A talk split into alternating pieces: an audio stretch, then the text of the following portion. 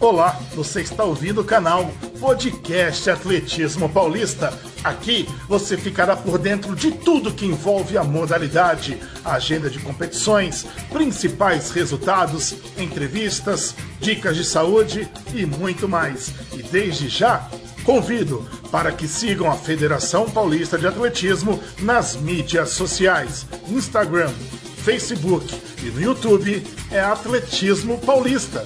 E após a vinheta de abertura, voltaremos com mais uma edição do podcast Atletismo Paulista.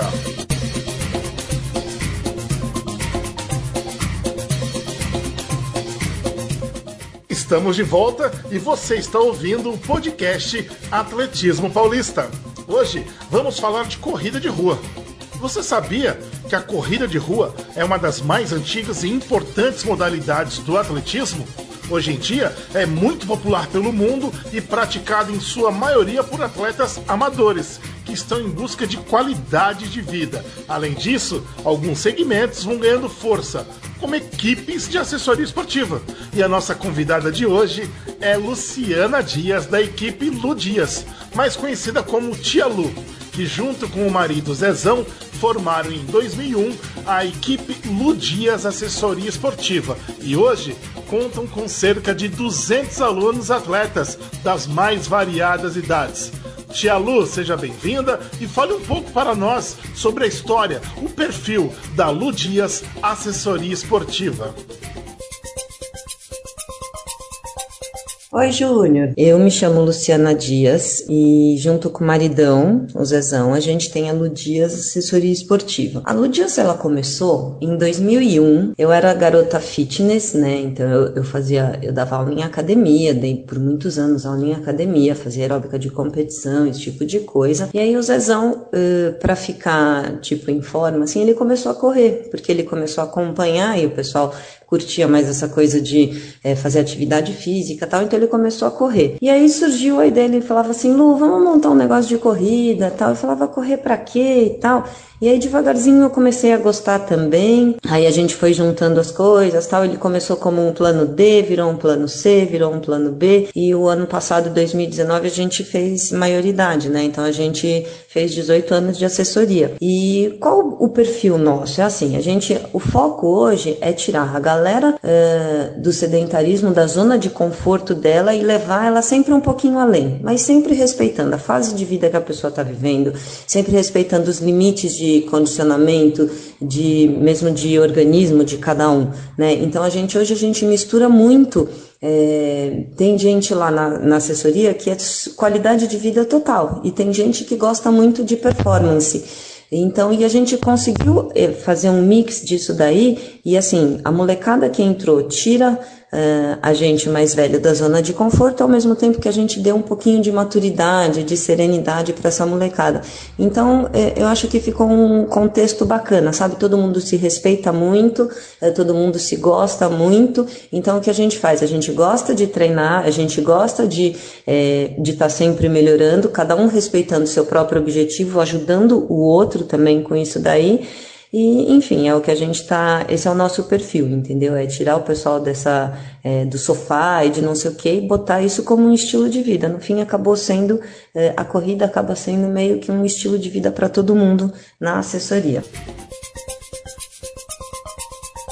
Bom, todos os eventos esportivos e artísticos foram cancelados após o anúncio e a orientação da Organização Mundial de Saúde, a OMS, que é para combater a propagação do coronavírus. Tia Lu, o que, que você tem orientado para os atletas no caso do Covid-19? E aproveitando, qual é o impacto com o cancelamento das provas? O coronavírus, esse, essa pandemia, pegou todo mundo de surpresa, né? Foi todo mundo de sopetão, assim. Então, foi uma coisa você enfrentar é o desconhecido é uma coisa complicada. A gente não sabe, nunca aconteceu um troço desse, né? A gente não sabe como lidar com isso. Então, no começo é muito difícil, você, até você estabelecer rotina, até você, né? Então é, é uma coisa complicada. É, cada um reage de um jeito. Então, o que, que a gente tem feito? É, os atletas, não é interessante que as pessoas façam atividades físicas muito longas nem intensas demais. Uh, e isso é muito relativo para cada um, óbvio, né? Quanto melhor o condicionamento da pessoa, maior é o, o, a amplitude do negócio que ela pode fazer mas isso nas suas devidas proporções. Uh, por exemplo, um cara que está treinando para uma maratona, um treino de endurance, ele muitas vezes ele acaba tendo uma dor de garganta, um, alguma coisa, porque a imunidade dele caiu, então ele sempre tem um, porém ali no meio do treino dele. Isso faz parte, isso é normal na preparação física de alguém quando você sai da tua é, zona de conforto, né? Que você vai fazer alguma coisa um pouco maior assim. Por isso que é muito bom você ter um acompanhamento nutricional, que você tenha uma suplementação adequada, tal. Então, numa fase dessa que a gente está enfrentando um desconhecido, é totalmente desnecessário você fazer uma coisa muito longa ou muito intensa mesmo porque as provas todas estão sendo postergadas por conta disso. E mesmo as provas, por exemplo, que seriam agora junho e julho, eh, talvez a pandemia já esteja encerrando por ali, mas o cara não vai ter tempo hábil de se preparar para aquilo, porque ele ficou parado dentro de casa, ele ficou, né, ele diminuiu tudo, então mesmo as organizadoras estão postergando essas provas, inclusive para as pessoas poderem ter tempo de treinar, de poder treinar para as suas, né, nas suas distâncias, esse tipo de coisa. Mas o que a gente tem orientado para o pessoal é isso uh, intensidade moderadinha, nada muito grande, e o que a gente está fazendo é colocando, subindo vídeos no YouTube para incentivar o pessoal a treinar em casa. Por exemplo, ficar no sofá não deve ser uma opção, principalmente porque a atividade física ela ajuda muito o nosso sistema imune a ficar lá em cima, e isso você, é, num caso desse, dessa pandemia toda, isso é ótimo, né? Que a gente tenha nosso sistema imunológico uh, lá em cima. Então, isso é muito bom. Com diversas provas adiadas e o treinamento prejudicado, quando o calendário de corridas voltar, como você acha que os corredores atletas vão estar preparados para os grandes eventos? Nós sabemos que muitos desses atletas fazem um plano de treinos focando algumas das principais maratonas do mundo, como a de Londres, por exemplo. No caso da Lu Dias Assessoria Esportiva, a corrida é um estilo de vida? Sim, a vida será sempre prioridade, mesmo porque se não tiver vida não tem prova depois, né? Então, assim, a gente precisa realmente preservar a vida. Mas qual o impacto com o cancelamento dessas provas? A gente, é assim, tá tudo muito recente ainda. A gente ainda não sabe como isso vai se estender, por quanto tempo isso vai se estender, né? Então, tá todo mundo ainda meio é, sem saber exatamente o que vai acontecer. Mas muito provavelmente todo o nosso calendário de provas vai para o segundo semestre. Isso vai, nos parece que vai causar até um, um pouco conturbado o segundo semestre, porque vai ter muita prova tudo junto. Né? Então a gente vai ter que realmente selecionar quais as provas que vamos fazer e, sei lá, ir atrás disso. Mas a princípio a gente teve alguns alunos que iam fazer Tóquio, alguns alunos que iam fazer Paris, enfim, tudo foi cancelado, vai ser, tudo vai ter que remanejar. Por enquanto não tem nada definido mesmo, porque ninguém sabe como isso vai acabar, né? Quando isso vai acabar. Então, mas com certeza a gente vai se refazer, se reinventar. O brasileiro é extremamente criativo, com certeza a gente se reinventa e prova vai continuar tendo, a gente só vai reestabelecer as metas. Ô, Tchelu, a Federação Paulista de Atletismo tem um papel crucial na homologação das corridas de rua, com a emissão dos permits, por exemplo, que é o primeiro passo para que o organizador consiga um alvará. Qual é a importância, no seu modo de ver, de seus corredores participarem de eventos que têm essa preocupação com a segurança dos atletas? Os atletas têm esse conhecimento? Na verdade, os nossos atletas, o que a gente procura fazer são provas eh, de organizadoras que a gente gosta. Normalmente, as organizadoras eh, que a gente costuma fazer as provas, elas são, elas têm todo esse, eh, esses permits, né, que vocês falam, eh, como se fosse esse aval da, então é tudo assim, é regulamentado, tá, tá, tá. Mas às vezes a gente participa de uma prova menor, sei lá, em algum lugar diferente, mais por ser diferente, mais por ser, sabe?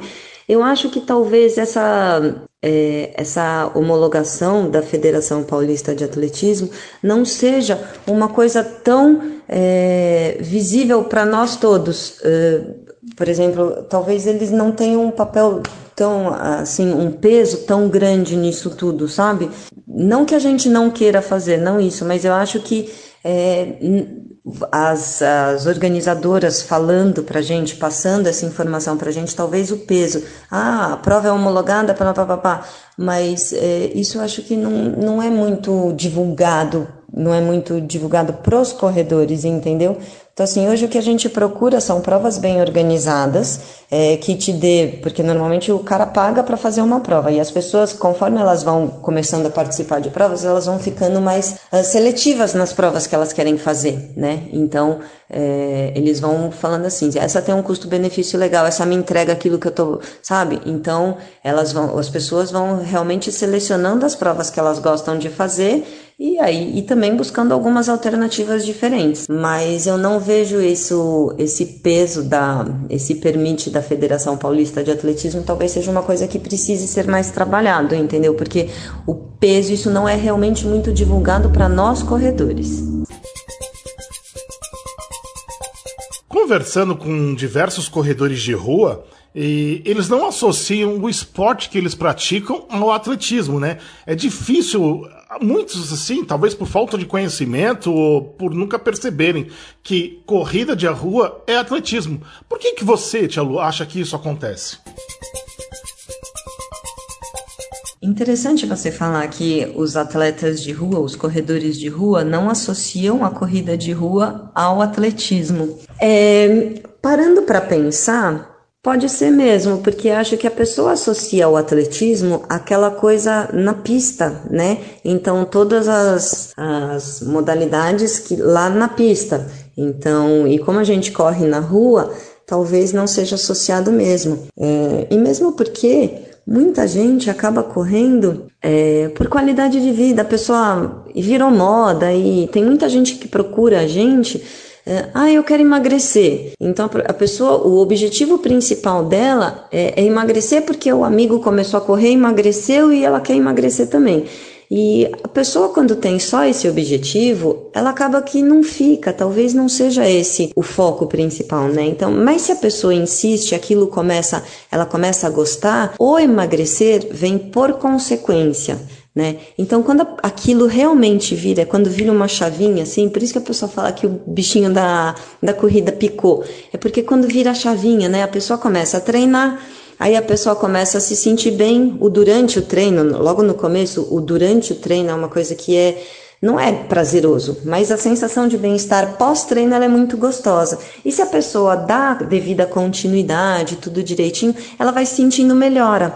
E aí ela começa a perceber assim: poxa, se eu deixar de comer isso ou aquilo antes do treino, ou comer aquilo melhor, tal, aí o meu resultado vai ser melhor. Aí ela começa a se sentir melhor. Daqui a pouco ela começa a perceber que o espelho está sendo mais legal com ela. Ela começa a se gostar um pouco mais. E aí o círculo vai girando lá para cima, né? Então ela começa a melhorar aqui, a, a autoestima melhora e não sei o quê. E aí de repente, puf, pica. E aí, aquele prazer, aquela sensação de bem-estar pós-exercício acaba também, porque com o condicionamento, acaba ficando também durante o exercício.